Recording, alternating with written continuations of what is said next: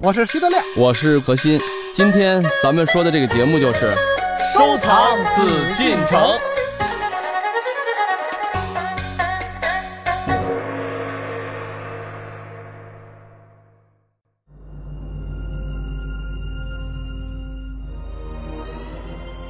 我国古代的玻璃器早在西周时期就已出现，但精美的玻璃器还是在欧洲技术传入以后有所生产。轻工的玻璃器被称为料器，它们会拥有怎样的独特魅力和怎样高超的制作工艺？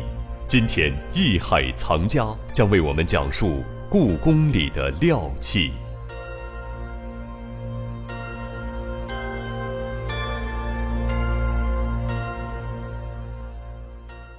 欢迎各位继续来关注艺海藏家，我是永峰。今天呢是我们收藏紫禁城的日子，马上呢有请我的两位搭档，大家非常熟悉的何徐人也组合。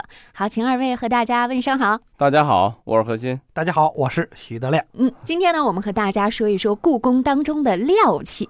首先，何老师，您先给我们来分析一下什么是料器，这料器和玻璃有什么样区别？永峰用的挺专业的词啊，他一说就是说分析一下什么是料器，这个料器呢也没有什么太多可分析的啊。咱们这个现在来讲，我们认为啊，料器实际就是玻璃，就是老玻璃、新玻璃，对吧？现代工艺的玻璃跟这以前传统工艺的玻璃，但是呢，对于老的玻璃啊，就是咱们特指这个现代工业革命之前吧。嗯，也就差不多，也就是说，这个可能四九年之后啊，这以前我们一般呢，毕竟玻璃就是真正进入啊发展的时候，都是在这个康雍乾三代，嗯之前咱们但实际也就有了啊，所以说呢，一般来说，中国的这个玻璃啊，就是这种工艺最早，当然从西周啊，从春秋战国时期就已经有了。嗯，我们库房也那时候现在已经也叫原始玻璃，那是什么样的形状？呃，它是一个小的一个，就跟一个小圆的，就可能小玩意儿似的啊。嗯我估计是在就是呃是把件儿吗？不是把件儿，它这个东西就是一个这么装饰品也好，你说它是一个什么东西也好，嗯陪葬品啊，我怀疑它当时烧制就是因为那时候有这些技术，说明什么？实际只能说明一点，就是中国人很早两千多年前已经对第一，咱们说化学方面的东西，嗯就是说矿嘛，然后对火这个掌握的能力，因为嗯你能烧制玻璃的温度是很高的，八百度以上啊，嗯所以说那，对对火、对矿是吧？对这些东西啊，当然说了，这个不可能像现代人似的这种去这个化学成分啊，嗯指他掌握了一些东西，哎，可以融完了以后变成了一种效果，可能就烧制出这么一个东西来。嗯因为如果有一件东西，你可能觉得是雷劈啊、天然啊，像包括这岩浆啊嗯都会出现，但是像这个玻璃啊，清以前吧，我们这个老话叫料器。嗯为什么叫料器呢？你光是玻璃，是玻璃是个后来语，嗯就是现代工业革命进入中国以后啊，人家西方人叫玻璃，这样的话咱们也称之为玻璃。但是这个玻璃呢，跟咱们以前的料器呢殊途同归。嗯，为什么？但是梨不是中国很早以前就有了吗？对啊，你看有琉璃，嗯也就这么叫。它为什么呢？就所以说这个东西呢，为什么咱们现在就这么说老玻璃、新玻璃、嗯现代玻璃跟这个以前的古代玻璃啊？嗯这个实际上呢，我们叫料器呢，就是着重告诉大家一点，就是以前的老玻璃不是现在咱们看到这么多的单色玻璃、实用玻璃，而都是工艺品，嗯，就是里面有加料的，哦，对吧？加彩、加色、加金星啊，各种啊，就是各种工艺手法要要融进去。光是玻璃这个东西没有什么意义，嗯所以我们才叫做料器。一说料器，可能呃俗一点来说，可能觉得时间就长一点、老一点的东西；一说玻璃，可能就新一点，但实际来讲都是玻璃。嗯那没有什么本质区别。这里面呢就有一个问题了，这个朋友一说琉璃，嗯诶，这个老琉璃啊，或者琉璃瓦呀，包括现在琉璃厂，大家会产生一些小的误区，觉得这个琉璃厂啊是生产玻璃的地方，实际不是。嗯真正的中国这个玻璃啊，两个产地，一个是山东的博山，嗯咱们说老说那博山炉，嗯对吧？和北京的造办处，咱们叫北京的京玻璃。哦只有这么两个地方是最主要的出玻璃的地方。嗯哎，这个何老师说到了造办处啊，嗯，呃，我就加一句，这个造办处出来的东西呢，那就是叫什么呢？官造，嗯对特供皇上的，对吧？就像我们曲艺界里啊，这个戏曲界啊，就是中国有无数的戏曲，有无数的剧种，但是只有京剧有名胡琴儿。嗯就是所有的剧种的伴奏乐器里边，只有京剧有名胡琴儿，就是在这个就是弦乐里边，只有京剧有。你什么时候听过河北梆子有一个名二胡？没有，嗯对吧？这个顶多就是昆曲里有这个司笛，著名笛师，这是有的。嗯但是后来昆曲之后，所有的这些地方戏里边，什么陕西梆子、什么越剧啊，上什么什么上党梆子啊广东越剧，你说上越剧里边哪个是越剧著名的演奏家，嗯，好没有像还真没有，对吧？嗯，只有京剧的二胡，京胡。有什么现在的晏寿平，嗯。当年的什么杨宝忠给梅兰芳拉胡琴儿的徐兰元就能提出来的，所有的戏曲里边只有这么一个是能单提出来的。除了戏曲就是曲艺，就是三弦儿，嗯。著名的三弦演奏家白凤岩先生，呃，我们过去叫这个韩四爷，这个韩德福先生，只有这个大弦子、大三弦儿，就他单能提出来，其他的所有的都是泯然众人矣。就是你说越剧给这个什么范瑞娟、戚雅仙伴奏的那些个最著名的，也无非就是行里，就大家都知道，琴师呃就是啊都是拉琴的，知道嗯人家是不错，但是在社会上没影响，在社会上有影响的只有一个京剧，不是京剧的京胡，还有一个就是这个曲艺的大三弦儿。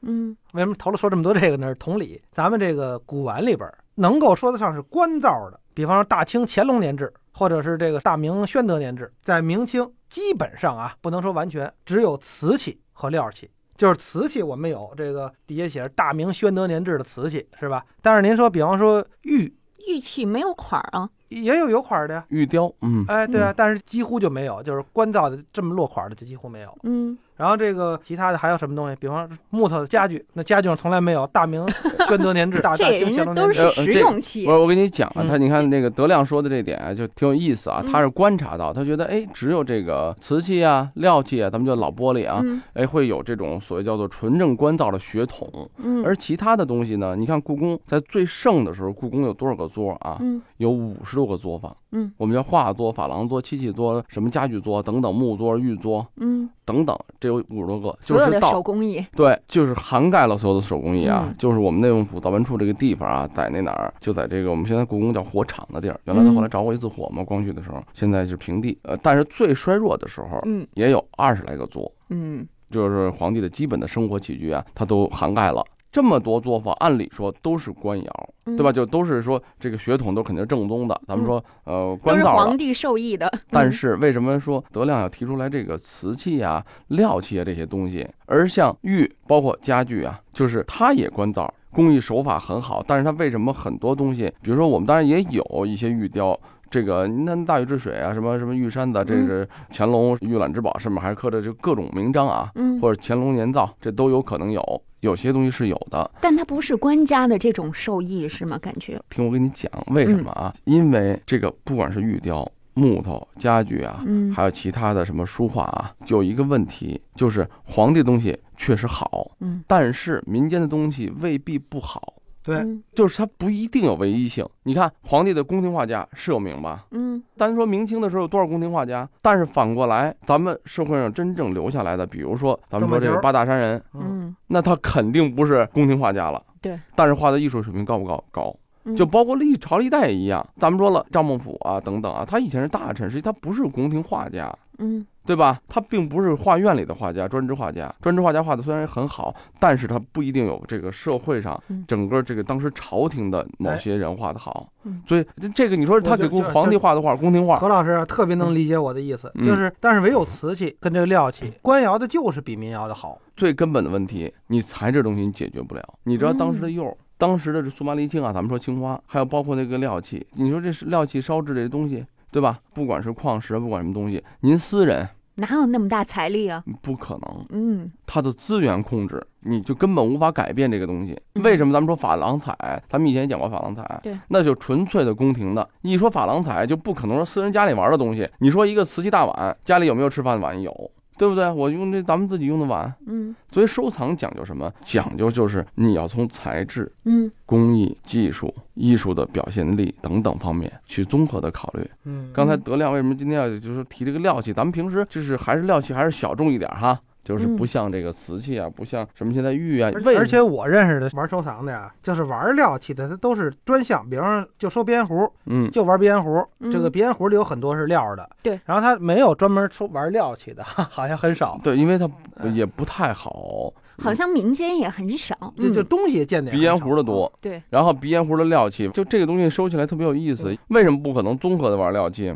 你有多大能力？因为本身这个东西流出来的就不多，好的就是少之又少。现在的工艺玻璃不算啊，嗯，您那去建材城现在有的是这种 呃各种染色玻璃啊等等。哎，但是现在也有卖料器卖挺贵的，就是叫琉璃，这什么琉璃，这这那各种琉，璃工坊哎，各种品牌吧，卖得啊，对，好多这个所谓就是现在目前来说品牌比较大的等等啊，嗯为什么？就是它采用了传统的工艺的手法，然后呢加了一些创意。这个为什么料器？咱们现在这个还是外行来说啊，呃，觉得不就是玻璃吗？对吧？但是这个重在这个料，为什么咱们管老东西叫料？就是你加什么料，嗯然后这个料加进去以后表达力，就比如说我做了一个马的琉璃的这个玻璃制品啊，这个玻璃你要是透明的马不好看，你想说我弄的是一匹白马或者说是斑马，那你的那个黑白的颜色的控制，对啊，这种技法，这个技法实际是非常难的。嗯而且看那个而古人套料的那个鼻烟壶吧，都挺寒碜的，是吧？但是但是不知道为什么当事人喜欢，不是这个我不同意德亮啊，审美观问题，审美观问题。反正我看那个真正审美观，他几他老觉得，都不好看。当然说了，不好看的也有一种问题，那就是造假的，很多东西我看的。还都是在博物馆里看的，特地去那是因为你欣赏水平不高。时代不同了啊。审美观，这个就有的人喜欢这种造型，比如有的人喜欢方形的东西，可有人就喜欢圆的，仁者见仁，智者见智，这个咱们不去这个过多的去讨论啊。但是就是咱们有一点啊，很多玩收藏的东西啊，中国人啊玩什么东西都玩的非常巧。嗯西方人，西方咱们说就现在的来说，工艺都叫玻璃，玻璃啊，就是很明确。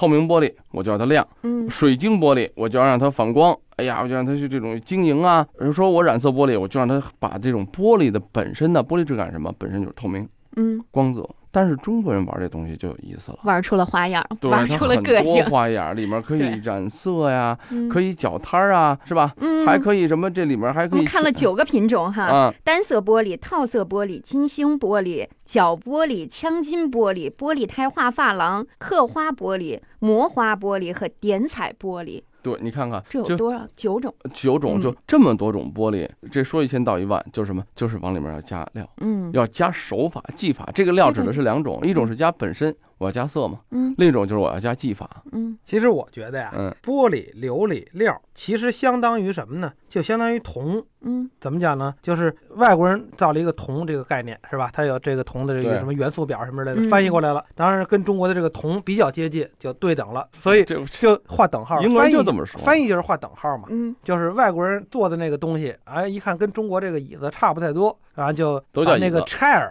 是吧？这我记着呢，椅子叫 chair 是吧？啊，主席桌子叫 table。叫 chairman 是吧？主席坐椅子的人，哎呀，完了就等于了，就等于中国的椅。嗯，那这个，所以中国一说椅，就相当于，其实相当于吗？其实你中国椅子跟外国椅子肯定不一样啊，对，但是它就是椅子，反正它就叫它这这什么 chair 就椅子能坐人嗯哎啊，，对中国把那个词儿就翻译成铜，但是中国好在呢，它还有什么青铜啊、黄铜啊，在铜之前可以加红，铜啊，哎，可以加这个什么紫铜是吧？嗯纯铜加这种限定的这种形容词儿，嗯。所以呢，其实我们就可以说，甭管是青铜、是红铜、是纯铜，其实这什么就是铜，本质是铜的一个大概念，它就是铜。嗯，所以呢，就相当于我们说料器什么这个琉璃，其实就是玻璃，嗯，这是一个道理。那青铜跟红铜跟这个这个黄铜。黄能一样吗？肯定是不一样，那对因为它里边元素的比例是不一样的。嗯表现效果对，哎，有的有的铜是比较硬，但是比较脆；有的嗯是拉伸性比较好，它颜色也不一样，反正是是对吧？嗯所以琉璃跟料跟玻璃总体来说都是玻璃，那没错。对但是具体那唐朝的这个琉璃跟清朝的料里边的各种添加配比肯定是不一样的。嗯，哎，你，如果整体的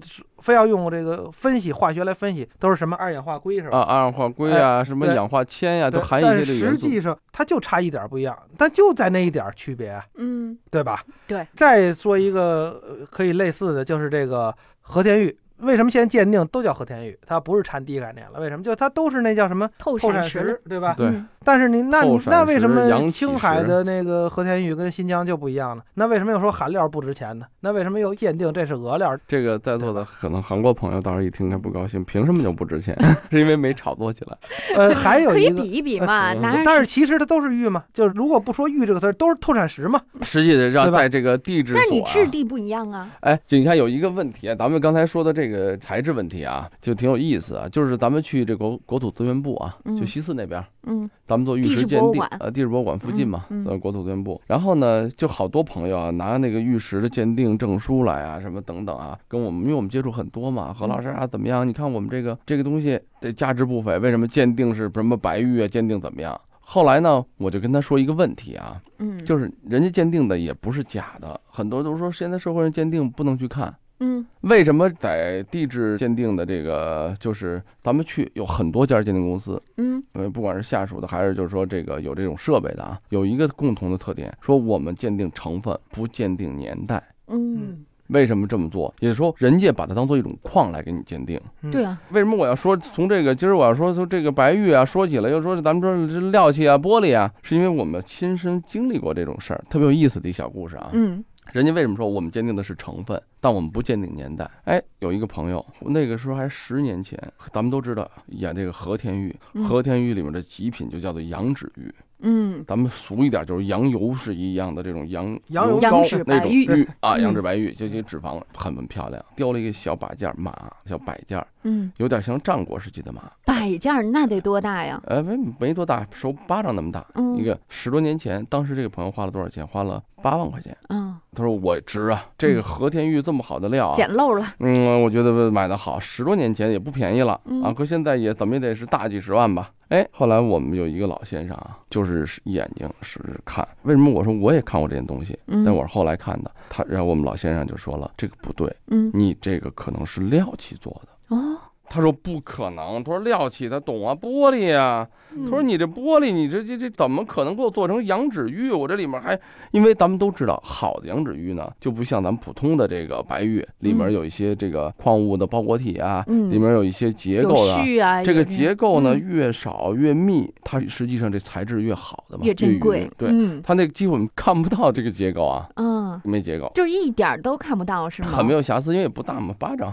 就是嗯咱们一般的是手巴掌这么大，嗯哎，这么一个小东西，他说你看多好啊，他说不可能。后来我们这个同事呢，拿这个放大镜，他说我把它研究一下啊，嗯。放大镜看，居然在这上面发现了就是气泡，气泡，接近气泡，但是他不承认啊，他说这是瑕疵，因为这这个东西你说气泡，因为毕竟很微小嘛，嗯。而且是在一些局部，是一个两个那么出现的，就还是一个两个，那你要大片出现就别聊了，永峰就是在一些拐弯啊、一些不太容易发现的位置上发现了。但是我们这个老先生就说，这个气泡也有了，这肯定是料器做的，不对，嗯因为料器他认为啊，当时这个人就认为十年前啊，他说不可能有料器能做成这种效果。嗯我们老先生就说了，你不了解中国的料器，嗯早以前就有仿玉呀、各种仿吧，嗯什么琥珀呀、什么什么什么这种，呃，玛瑙等等啊，都有这各种效果。他说你别不相信。嗯后来他说那怎么办呢？然后就跑去这个鉴定中心了，跑去这个鉴定中心鉴定，果不其然，嗯人家鉴定完了以后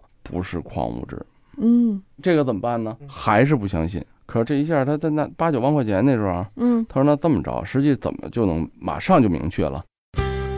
您正在收听的是《艺海藏家》。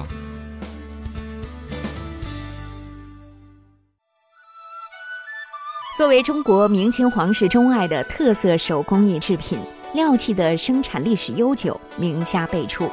但与玉器、翡翠等成熟的收藏品类相比，它因为属于小项而受关注程度有所不及。但也正是如此，可能形成价格洼地而具有特殊的收藏价值。那么近些年来，随着收藏者的视野愈加开阔，精品料器的收藏已经渐渐形成气候。但是我们在节目当中呢，也听到了何老师为我们讲述的发生在多年前的这个真实故事，是造假者竟将料器充当和田玉来卖，专家目测为料器，检验呢也并不是玉制的。那么买主依然是心中存疑，到底如何才能得到真实的结果呢？这里是艺海藏家，我是永峰，让我们待会儿见。本内容由喜马拉雅独家呈现。